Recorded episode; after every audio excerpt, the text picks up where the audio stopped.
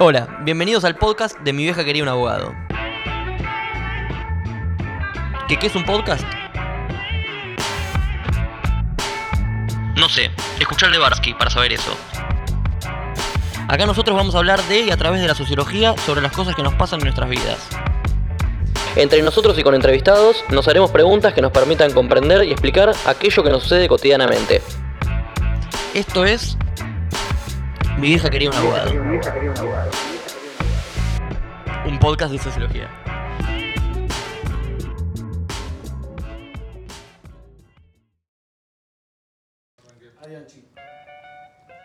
Bueno, hola, hola, ¿cómo les va? Eh, buenas tardes, bienvenidos a una nueva entrega de Mi vieja quería un abogado, un podcast de sociología.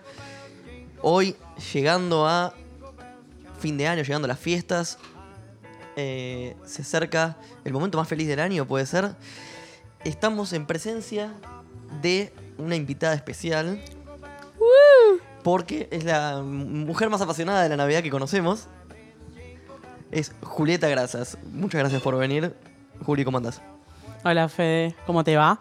Eh, no soy la mujer más apasionada, pero sí la que conozco. Por lo menos ustedes seguramente también. Eh, no entiendo muy bien por qué, me gusta tanto la Navidad, pero espero que con este programa podamos elucidar un poco por qué, qué elementos componen el fanatismo por la Navidad. Muy bien. Y aparte está Franco, como siempre, y Manu, también como siempre. Hola Fede, ¿cómo estás? ¿Todo bien? Bien. No tengo más la férula, que el otro día me preguntaste. Estamos La bien. persona que nos venga siguiendo va a poder darse cuenta de tu evolución. Exactamente. Manu. Hola, ¿cómo están? Yo, al contrario de Juli, tengo un, un Grinch pequeño en mí. Hasta que aparece el Viteltoné, como que ahí después ya mm, estoy un poco más contenta y hay personas y escabio, ¿no? Pero hasta ese momento la Navidad me deprime bastante. A mí me gustaba cuando era chiquito la Navidad. Tipo, era ah, regalos, Papá Noel, la sorpresa. Como toda esa mística cuando se pierde, tipo cuando tiene tu primito y te dice, Papá Noel son los padres. Tipo, ya como que Es la pierde un poco la mística, ¿no? Y además hay abuelos, cosas, gente grande. Después como que la mesa empieza a ver como sillas vacías, cosas ahí medio... Cuando no te medio- bancás a tu familia, o sea, no es mi caso, pero por ahí alguna familia no te bancás y ya empieza un poco más paja, ¿no? Ya metiste del, del punto de vista del jubilado enojado. Bueno, nosotros estamos acá, tenemos algunas garrapiñadas, hay turrones. Ah, bueno, no saqué los turrones, pero hay turrones también para compartir, eh, para estar a tono con la época. ¿Cómo pasan ustedes la Navidad? Hoy en día, en general, en los últimos años. ¿Cómo les gusta pasarla? Está el meme ese en pedo, ¿no? Pero eh, comiendo y chupando. Me parece que, es una excusa para chupar y comer. Este, o sea, yo le perdí todo el sentido. Por ahí vengo de una familia medio también muy católica, de misa de gallo. Para los que no saben lo que es la misa de gallo, es la misa de el nacimiento de Cristo. O sea, es alta fiesta para la iglesia. Igual todas las misas son re aburridas. O sea, re, tipo, son todos viejos. Yo cuando era chiquito, 90% gente de más de 70, mi vieja y mi hermanita. Este, y. Qué incómodo el momento donde te tenés que abrazar con la gente de al lado. Va, eso Y es todas capaz las no es tu familia. O sea, de pronto tenés al lado a tu mamá, a la derecha a tu mamá y a la izquierda a, a una señora que te babea el cachete y vos tipo, ¿por qué la tengo que abrazar? Como, bueno, si la pasea contigo, no estoy segura. La paz, sí, sí. Uno de los momentos de la liturgia. Este, bueno, no sé, Juli, ¿qué, qué es para vos la Navidad? ¿O cómo la pasás? En mi familia se pasa muy a lo grande. No entiendo muy bien por qué, porque nunca fuimos muy católicos, así nunca fui a una misa de gallo, ni tampoco sabía muy bien qué era hasta ahora. Yo, yo nunca había escuchado Misa de Gallo, quiero que lo sepan. Claro. Yo había leído, pero no estaba muy segura de qué, de qué se trataba. Pero a mí me. Nosotros la pasamos, eh, somos muchos. Ahí pensaba un poco lo que decía Mano de la silla vacía, que pienso que es un poco la ciclicidad de la vida, ¿no? Que a veces eh, hay momentos en la vida en los que la Navidad son pocas personas, pero que con el tiempo quizás se van generando como nuevos vínculos que hacen que la familia sea grande y la Navidad sea una mesa más larga. Eh, en mi bueno, caso, es lo relativo de la familia también. Digo, como acá a Juli yo siempre la, le vamos a abrir un chiste interno, que es que siempre que ella habla de su familia, yo le canto familia, funcional, familia, funcional. Pero creo como que esto que vos decís, hay, hay distintos tipos de, núcleos familiares, digamos, también. O sea, en mi caso, yo la paso siempre con mi, con mi mamá, madre soltera, y con mi tío. Pero hemos invitado a otras familias amigas o amigos míos, y ahí es donde, bueno, la familia también puede ser otra cosa, no tiene necesariamente que ser lazos de sangre, porque hay, qué sé yo, en mi caso, por ejemplo, la, la gran parte de la familia son todas sillas vacías ahora, como que era una familia muy de clásica inmigrantes españoles. Lo que me parece al respecto es que mm, la tradición eh, piensa que la Navidad es la familia, pero que la familia es lo que nosotros queramos. ¿no? ¿Qué pasa con la familia hoy en día en tiempos de que la familia se reconstruye todo el tiempo? ¿Hay alguna cosa ahí que deberíamos revisar en tanto la simbología de la Navidad, eh, de, la mesa de la familia tipo, cuando en realidad la familia es esto, ¿no? Son los amigos con los que compartimos todo el año, eh, son la gente con la que elegimos que esa noche sea la más especial del año para nosotros, por ejemplo. Mi se, se junta gente antes a, organizar la Navidad, a decorar la casa para Navidad, nos ponemos la mejor ropa que tenemos para Navidad, comemos mucho y cocinamos todo el tiempo para Navidad, el 24, el 25. eh, no tanto el año nuevo. Y no somos una familia religiosa, sino como, sinceramente, nos gusta mucho la Navidad como hito. Y me pasa esto que decís que cuando mis primos eran chicos era más lindo, como que tratamos de entre todos eh, mantener el espíritu de navideño, aunque no, no haya niños. Mi hermano es el niño más chico que hay y ya no cree en Papá Noel, perdón por a quienes spoileamos si alguien creía todavía, pero... eh, No apto para menores de 13. no apto. ¿Hasta qué edad los chicos no creen, creen en Papá Noel? No, no tengo idea. Yo solamente tiré una como apto para todo público, como si fuera el cine. ¿Cinco o seis años? ¿Cómo- Ocho, ocho como mucho para mí. De que Papá Noel existía. Yo soy judío. Eh, Eso me parece que re- resume mucho en ese caso. No, yo lo que te quería preguntar es si con todo este espíritu que vos sentís y en tu familia se vive de esa forma, si... mm, tendría que haber dicho yo soy judío, ¿no?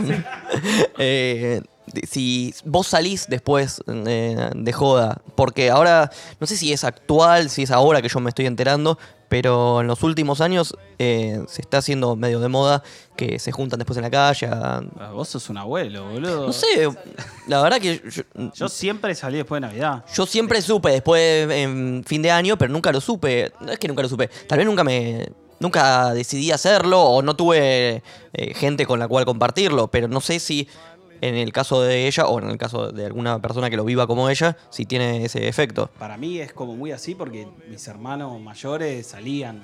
Entonces, para mí fue súper natural este, salir después de la, de la Navidad, después de Año Nuevo. Mucho más importante para mí Año Nuevo. Año Nuevo se festeja a full, pero no sé si Navidad como que ese- si hay chicos es más divertido para mí, pero todo me paja, todo el mambo del arbolito, de, como que hay todo ahí como una mentira armada, ¿no? Como que un poco, me voy a poner en sociólogo, pero le perdí el sentido social a, a la Navidad. Que no sea una cuestión católica, o como está como muy ligada a los regalos en algún punto y, y queda como, bueno, nos hacemos regalo entre todos y siempre hay uno que es más pobre, entonces no regala mucho, y otro que tiene guita, y es pero de rata, entonces regala poco también, y terminan pasando una de esas cosas. Pero, no sé, le falta algo a la Navidad, que le falta como mística.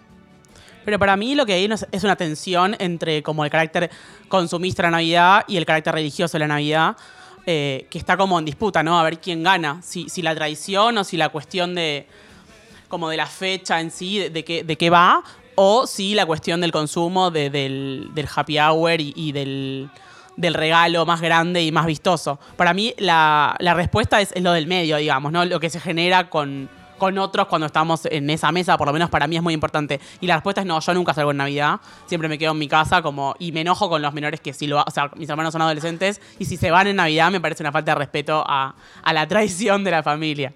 Tenemos una dogmática casi. Eh, en- a mitad de año, no, perdón, a mitad del mes pasado se dio a conocer una, una investigación de, que salió publicada, digamos que hizo, como tuvo cierta trascendencia, de las creencias de la sociedad argentina.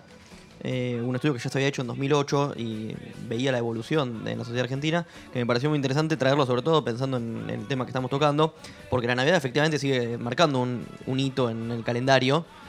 Eh, y entonces la- señalar que le- cómo la religión católica va decreciendo en los últimos años eh, en porcentaje en la sociedad argentina. Eh, yo tengo acá los números, le, le tiro dos datos nada más, eh, para mostrar nada más, de mm, que el catolicismo en 2008 eh, lo practicaba el 76% de la sociedad argentina, esto desde una muestra de 2.000 casos, y en 2019 se publicó que es 62%. Como va bajando de a poco y eso se refleja también en el crecimiento de los que se consideran sin religión y de los evangélicos o de los evangelistas. No sé qué, si les interesa, si les parece que eso se ve en, la- en- en el interés que sigue teniendo la Navidad, si eso cambia o resignifica un poco la forma en la que se, en la que se, se festeja o se, o se vive. Sí, por ahí yo ¿Puedo siento. hacer una pregunta ignorante totalmente? Eh, ¿El evangelismo igual festeja Navidad? Sí, boludo. Es el Fuerte. nacimiento de Cristo. Es el nacimiento de Cristo. Claro, por eso Ah, digo Todo que el que haya- crea en Cristo, digamos, Pero para la- mí festeja Navidad. Que haya decrecido el cristianismo y crecido el evangelismo no quiere decir que haya decrecido la gente que festeja Navidad. Necesariamente. Pasa que, o sea, como buenos sociólogos y sociólogas, creo que sabemos esto de que las cosas funcionan en distintos niveles y la Navidad es como un hecho social, bien a la Durkheim, diría, que ahora lo charlamos, pero que tiene esto de que nace de un lugar, pero se va transformando y ya no responde a ese hecho social anterior de donde nació, Claro. sino que empieza a tener su dinámica propia. Y cumple con esto de la coerción también, ¿no? La presión, la, la obligación de juntarse y de pasarla todos juntos y de cenar y de comer. No, digo, se puede disfrutar eso eventualmente, eso es otra discusión. Pero hay una presión. A mí no me impresiona para comer, yo lo disfruto mucho, así que mi coerción social eh, Pero esto, tenés que sí o sí tener un plan, no existe quedarte, no, hoy me quedo en casa, me hago una milanesa. O sí, hay gente que lo hace como una forma de rebelión, pero incluso lo estás haciendo como una forma de rebelión. No existe que sea como el plan. Tenés que tener necesariamente eso, la cena, la comida, los regalos. Pero a mí, para además, lo importante es que no solo tenés que tener plan, sino que tenés que pasarla bien. O sea, hay un imperativo como de la felicidad de fin de año que no puede dejar de estar. Vos tenés que tener ganas de gastar todo tu aguinaldo en comprar regalos y en juntarte con tus amigos Jugar o con tu invisible. familia, jugar amigo invisible y que te cope quien te toca. O sea, no podés, eh, como tu espíritu navideño no debería eh, darte, hacer que eso te dé paja, digamos, como le da Franco, ponele. Me agregaron a mí, a un amigo invisible. Yo no quería, pero me agregaron, quiero que lo sepan. Bueno, trajiste turrón igual, como que no estás tan fuera de la Navidad. No, o sea, no. los judíos también están súper dentro de la Navidad. Sí, o sea, a mí me gusta cualquier evento que implique comer, yo me siento parte. Depende igual, ¿eh? el religioso no, no te festeja Navidad ni No, pedo. el religioso labura. Labura en la Navidad. Pero festeja Hanukkah. pero fe- fe- se toma feriado en Hanukkah, que sería como la Navidad judía. Así que. Pero no me pregunten sobre eso porque la verdad que no, no sé tanto. O sea, estudié un poco, pero no- ya no me lo acuerdo. Em, vos tocaste Durkheim, Fran. Tocaste Durkheim. ¿Qué pasó? Sí, sí, No, vamos, vamos. eh, perdón, eh, tocaste Durkheim y hablaste de que ahora se perdió el significado quizás original de lo que hubiera sido la Navidad en otro momento.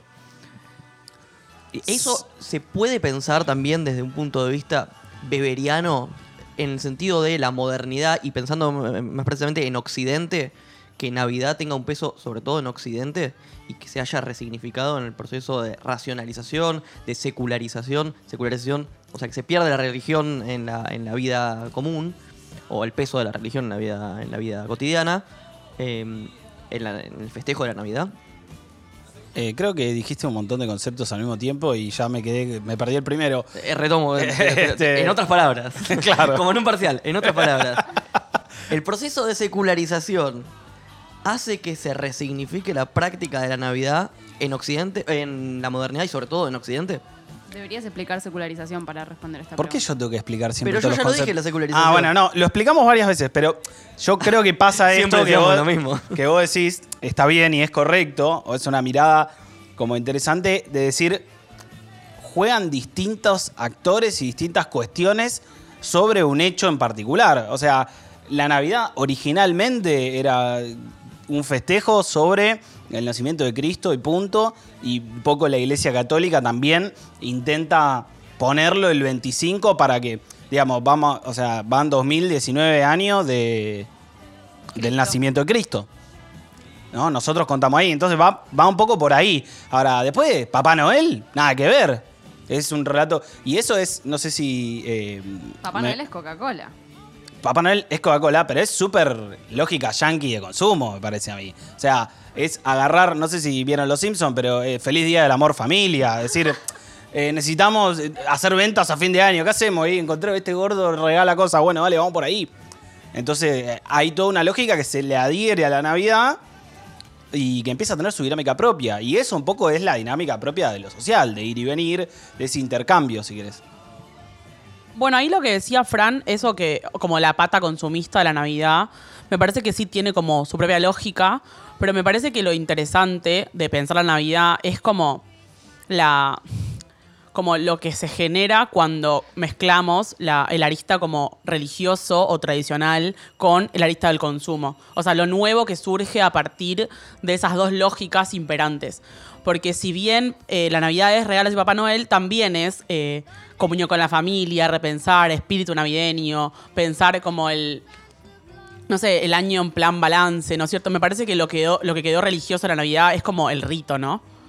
Sí, me, quedé pensando, ahora que decís Rito, todavía me introduce más a pensar con Durkheim, que me parece que es fundamental eh, como autor para la religión. Esto estamos haciendo un poco sociología de la religión. Eh, y en ese sentido es fundamental el texto Formas Elementales. Lo recomiendo y lo recomendamos todos acá, aunque no lo dijeron. Lo recomiendo y lo recomendamos y lo vamos a poner también en Twitter y en Instagram, que de paso también lo vendo. Así ya estamos con todo. ¿Cómo era- cómo era arroba lista? título en trámite. Y si hay algún evangelista que. ¿Evangelista es o evangélico? No, evangel- evangelista. No sé. no sé, no importa. Que quiere compartir cómo vive la Navidad, también que lo, lo- lo comente. Recordá cómo se llama porque no lo dijiste. Arroba bien. título en trámite. No, el texto. Ah, eh, las formas elementales de la vida religiosa. Mi libro preferido de sociología. El mejor texto de Durkheim. Yo voy un poco más abajo, pero digo el mejor texto Bueno. de Durkheim. ¿A qué iba con esto? Em, que vos dijiste, Juli, lo del rito. A mí me parece que el lugar del rito y el lugar del rito colectivo. em, estaba pensando en algo que decía em, Fran el- el- ayer cuando preparábamos esto. De vivamos las fiestas en paz. La construcción de un mundo ideal de la acción de juntarse es tipo, podemos estar peleados, podemos estar peleados toda la semana, podemos preparar y estar peleados para organizar la cena. Pero en el momento de la cena vivimos en paz, el espíritu navideño, sin conflictos, con alegría. Es la ideali- idealización de la, de la circunstancia colectiva. El famoso Una Navidad sin presos políticos, ¿no? Todos los años aparece por ahí.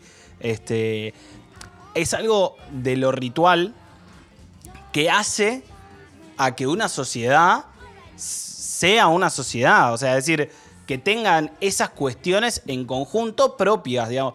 Se toca mucho con, si queremos, con lo que comúnmente decimos cultura. Pero son esos ritos que nos acercan a los otros porque compartimos entre todos. Y en Argentina, justamente tiene una particularidad que se mezclan como 80 cosas al mismo tiempo, ¿no? Herencia española, italiana, cultura yanqui, obvio, porque estamos acá, este, y católica, o sea. Y bueno, vos que sos un bicho raro. Eh, bueno, pero yo, a ser judío, bueno, aparte mi novia es católica, así que puedo perfectamente festejar la Navidad, estoy, estoy habilitado. Eh, yo, de hecho, este año festejo con, con ella, eh, pero si no, si no fuera con ella, estaría festejando también con mi familia, sentar, es juntarme a cenar, digamos, es un, un motivo más para reanimar el, el mito, el mito de la familia, que no, por, en este caso no es que no sea feliz, pero idealizarla aún más, es nos juntamos y a las 12 vemos crónica. A ver qué pasa y después vemos los fuegos artificiales. Y si hay ruidos, vemos que a los perros sufren y esas cosas que pasan todos los años. Me parece que más que mm, pensar la familia feliz, eh, es como que vuelve a tener, como que retoma un valor en la familia en esta época, ¿no? Porque esta cosa de pedir la Navidad sin presos políticos implica pedir que la gente vuelva a su casa para pasarla en familia. Y es como, bueno, familia como cuestión social, ¿no es cierto? Como el espacio donde nos juntamos y cerramos este año haciendo lo que amor sabemos que es estar juntos, ¿no es cierto? Me parece que es un poco por ahí, más allá de qué es la familia, con quién pasa en la familia, si es tu tío, si es un amigo, es como retomar el lazo social, como el primer núcleo social que es la familia y ponerla como en juego en ese momento, como nuestra característica argentina por ahí es, es esa, esa cuestión de juntar lo, lo consumista y lo religioso con la tradicionalidad y la familia. Bueno, Eh. igual, justo en, en este país hay algo del orden de que está muy, muy enraizado. Perdón, me, Franco me corrige la postura del micrófono, chicos, disculpen. Eh, hay algo muy enraizado igual de la, de la comunidad, de la comunión, de juntarse, de, de verse, digo, los domingos, los asados. Mucha gente cuenta cuando se va del país que lo que más extraña es precisamente eso, el me junto porque me junto, porque está. Pero mm, si no lo vemos de esa manera, digamos, si eso no existiera igual, digo, como hay algo del orden de ficcional, ¿no? Como, bueno, esta noche, esta cena, estamos todos juntos, estamos todos bien, porque es Navidad. Y mañana todo mal de nuevo hasta dentro de un año cuando vuelva, volvamos a tener que juntarnos, digamos, ¿no? Digo, como quizás no justo acá, porque efectivamente tenemos una, una cuestión de costumbre de juntarse y, y de- y de compartir, pero hay algo ahí ficcional en algún punto, me parece. Lo tomo, lo tomo Manuela, pero me duele el corazón.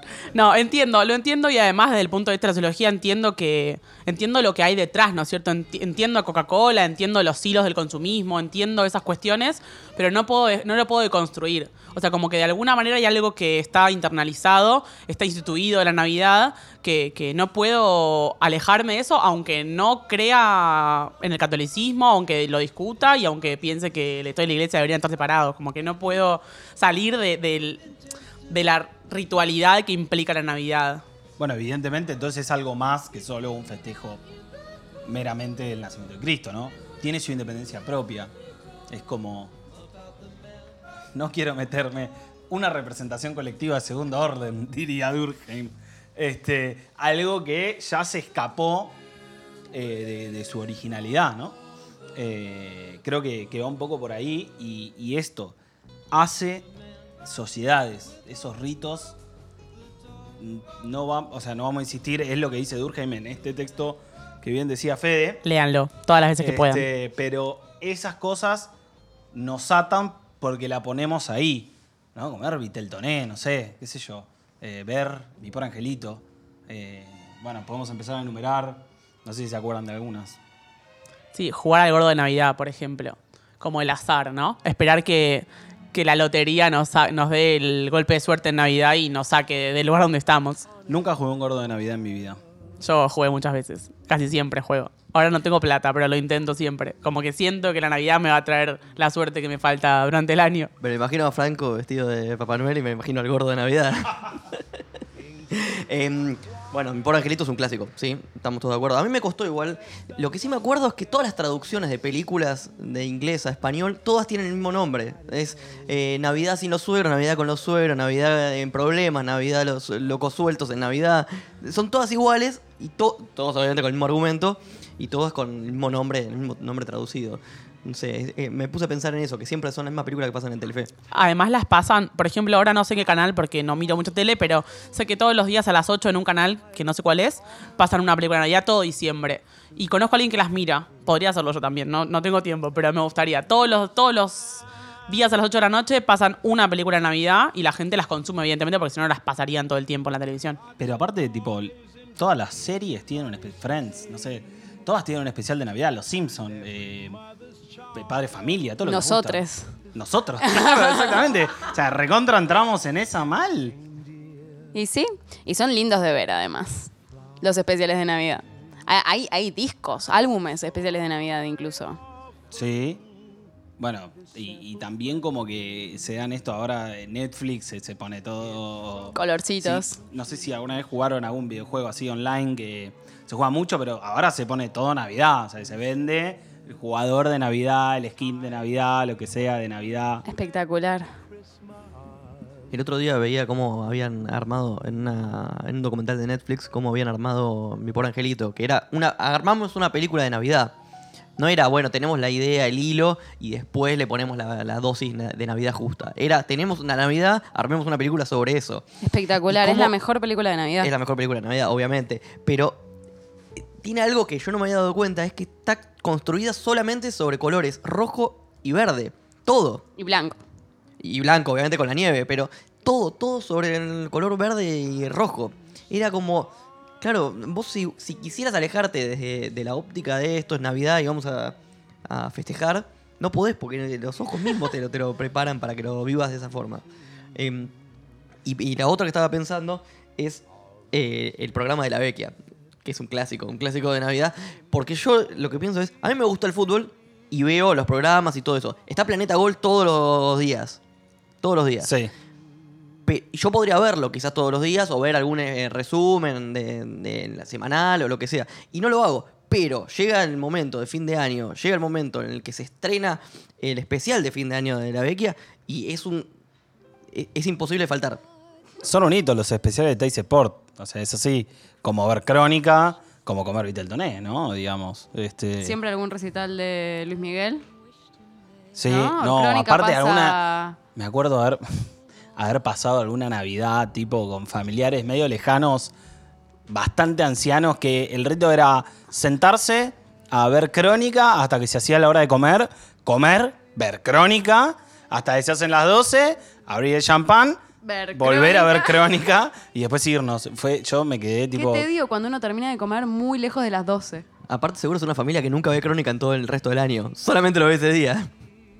Eso es porque son herejes de la Navidad. Porque no se ve crónica. No se puede ver crónica durante la cena navideña. ¿Qué están haciendo? ¿Dónde está el resto de la gente? Bueno, no siempre hay familias funcionales alrededor de la mesa. No, igual es gracioso que tengamos tantas costumbres eh, españolas todavía cuando nuestra Navidad no es un festejo eh, ya español, ¿no es cierto? Además que asumimos la nieve como propia cuando es verano, acá hace 35 grados. Pero además, eh, no sé, se comen las 12 uvas a las 12 de la noche. eso, como- ¿qué es eso? Ay, estaba pensando en eso. ¿Por qué son las 12 uvas a las 12 de la noche? Se pide un deseo por cada uva, pasa de uva que uno come a las 12. Como supuestamente, si uno come esas 12 uvas, va a cumplir esos 12 deseos durante el año. Mi Y esa abuela las- lo hacía. Es raro porque a las 12 me pasa algo que nosotros tratamos de tener muchos como rituales, pero son tantos que las 12 quedan muy cortas, ¿no? Tenemos que brindar, comer las uvas, saludarnos entre todos, abrazarnos, llorar un poquito, como que abrir los regalos, tirar fuegos artificiales, es como que no nos da el tiempo, es una hora que se hace eterna porque son muchas cosas que se hacen, entonces es como las 12 se esperan un montón, pero además se prepara todo para que haya, hay una logística, ¿no? Como si fuese una carrera de obstáculos.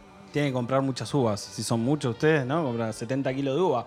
Hay algo que a mí me, me flashea mucho de, de la colonización yanqui hacia nuestra, digamos, cultura navideña, que es que originalmente la tradición española le daba mucha más bola a Reyes. Y es lo que más se parece a la Navidad yanqui. Porque yo me acuerdo que Reyes era tipo poner agüita al pastito. Este, y, el dicho no era para los padres, era tipo, los reyes son los padres. Para los viejos, no para nosotros. Pero.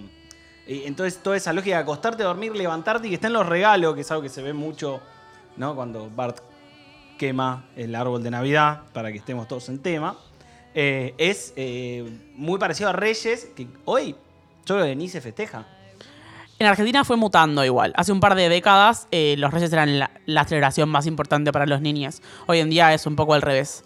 Mi, mi- en mi casa los reyes siempre traen un regalo más pobre porque son pobres los reyes. Los Papá Noel no, Papá Noel puede porque cobrar aguinaldo, entonces puede cobrar regalos más grandes, pero me parece que fue mutando de reyes a Navidad, eh, haciendo que esta fiesta es un poco más importante o más voluptuosa de alguna manera. ¿Creen que las formas de, de practicar la Navidad hoy en día o en estos últimos años, eh, esta resignificación, vuelve más efectiva? ¿Nos acerca más? En mi caso no, pero en mi caso no importa. Les pregunto a ustedes, si, o qué creen de la, de la sociedad en general, de la sociedad argentina, si la acerca más a la religión o no. Yo siento que en realidad no, pero, pero porque justamente esto, el programa de la Vecchia no te acerca a la religión finalmente. No, yo creo que si estás alejado de la religión, la Navidad no te va a acercar. Creo que si tenés una cierta creencia, probablemente eso se afiance. Quiero decir, mi, mi abuela comía las 12 uvas y lo sentía, era, era gallega ella también además, eh, y, creo que su religiosidad se acrecentaba, pero creo que si no, no es algo que con lo cual vos convivas en ese momento, no, no es que decís, uy, wow, hace 2019 años nació Jesús, qué flash. Para mí no. Hoy les preguntaba a una compañera de trabajo cómo le contaba a sus hijos que era Navidad y nunca mencionó al nacimiento de Jesús, ni ninguna cuestión ligada a la religiosidad.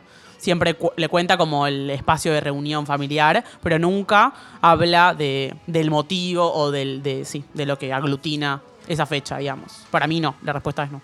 Yo creo que habría que ver en el evangelismo. La verdad que es algo que está bastante lejos nuestro. eh, pero esas religiones, viste, que están como hacia arriba, por ahí en esos momentos también logran como juntar mucho, armar comunidad alrededor de- del rito. Eh, Sí, porque como que todavía están escribiendo la narrativa de su... Entiendo, digo, es histórica y es... Pero como que se está actualizando constantemente esa doctrina, me parece. Entonces todas estas instancias sirven para nutrir esa simbología. sí, pero es más, te digo, o sea, eso, andá a una misa de gallo un 24 de la noche, que sea, generalmente, no sé, de 7 de la tarde, de 7 a 8. Misa de gallos solo me hace acordar de la batalla de gallos, inevitablemente. Y vas a ver que 90% muy grande, muy grande. No hay juventud, no hay. Y es más, yo creo que la Navidad, eh, salvo vos, Juli, que sos un recontra familiera, eh, cada vez como que cae más o pinta a ser otra. Salvo, tiene que haber Viteltoné para mí, y, si, si puede haber un matambre, ya, con eso para mí ya es Navidad. Pero también el año nuevo, como que para mí sí, ahí sí me junto toda mi familia, que yo quiero, digamos. Eh, estaba pensando algo que dice Durkheim muy interesante, de que aquel que cree es alguien que puede más. El hombre que cree, la mujer, eh, la, la persona, eh, vamos a adaptarlo, eh, es alguien que puede más. Y lo pensaba un poco con lo que vos decís del evangelismo. Hoy en día, el colectivo evangelista está creciendo, y no solamente está creciendo, está creciendo en capacidad de acción. Y siento que esa eh, afinidad y ese espíritu colectivo eh, que tiene eh, y se fortalece a sí mismo con de, diversas formas, de, diversas prácticas, hay que ver si la Navidad eh, también lo fortalece, le permite tener mucho más eh, potencial de acción y de, y de sí, de, de actuar en la vida cotidiana en la sociedad en la que esté transcurriendo. Ahora estamos hablando de Argentina, pero mm, eso que está perdiendo un poco la- el, el- el catolicismo. Fue muy fuerte lo que dije. Quedamos un poco impactados. no, yo creo que todos estos eventos... Lo pienso el movimiento, sobre todo por lo del aborto. Wow. Navidad, de Navidad al aborto estoy, Sí, estoy totalmente eh, sorpresa. Quizás un poco ambicioso, pero... eh, Vos decís pi- que el aborto por oposición nuclea y la Navidad por afirmación. Yo siento que los abanderados de la lucha contra el aborto fue, fueron sobre todo lo del- el- la religión evangelista.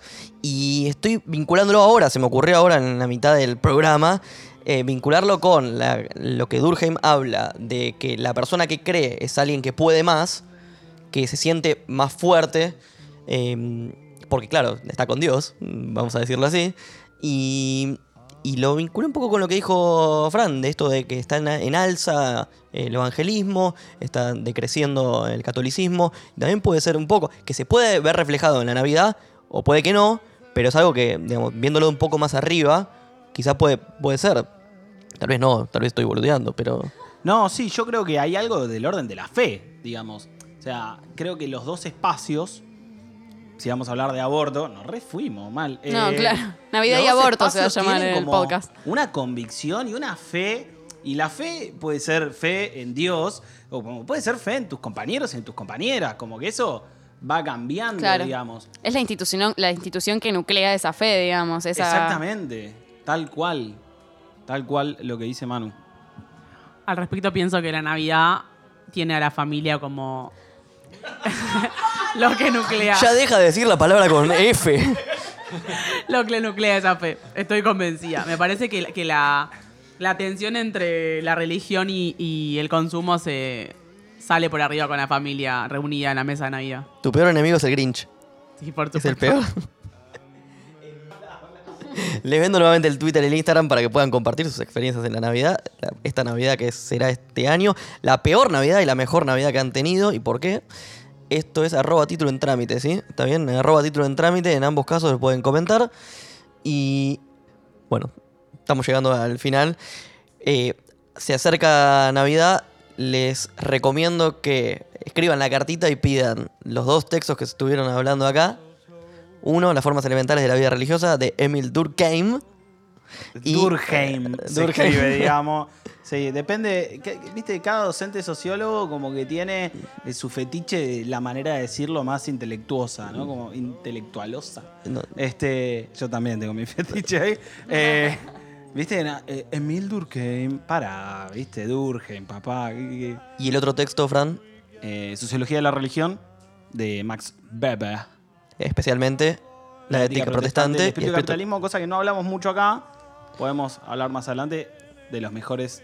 Un clásico de la sociología. Pero ahí van a poder ver un poco sobre todo la, la relación entre la modernidad, eh, el capitalismo y una, una variante especial del cristianismo.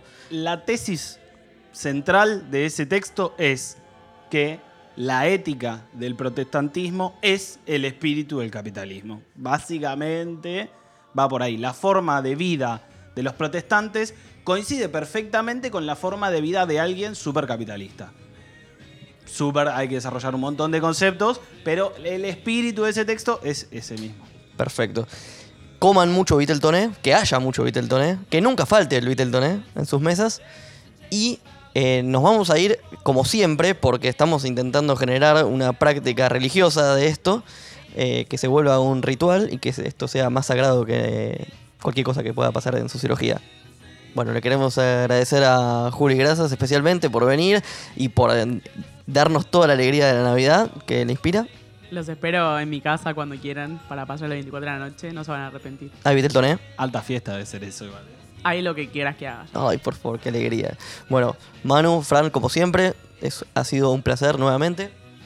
Gracias, lo mismo digo. Y bueno, en este sencillo acto nos despedimos. Nosotros somos la banda del título en trámite y esto fue... Mi vieja quería una abogada. Un podcast de sociología.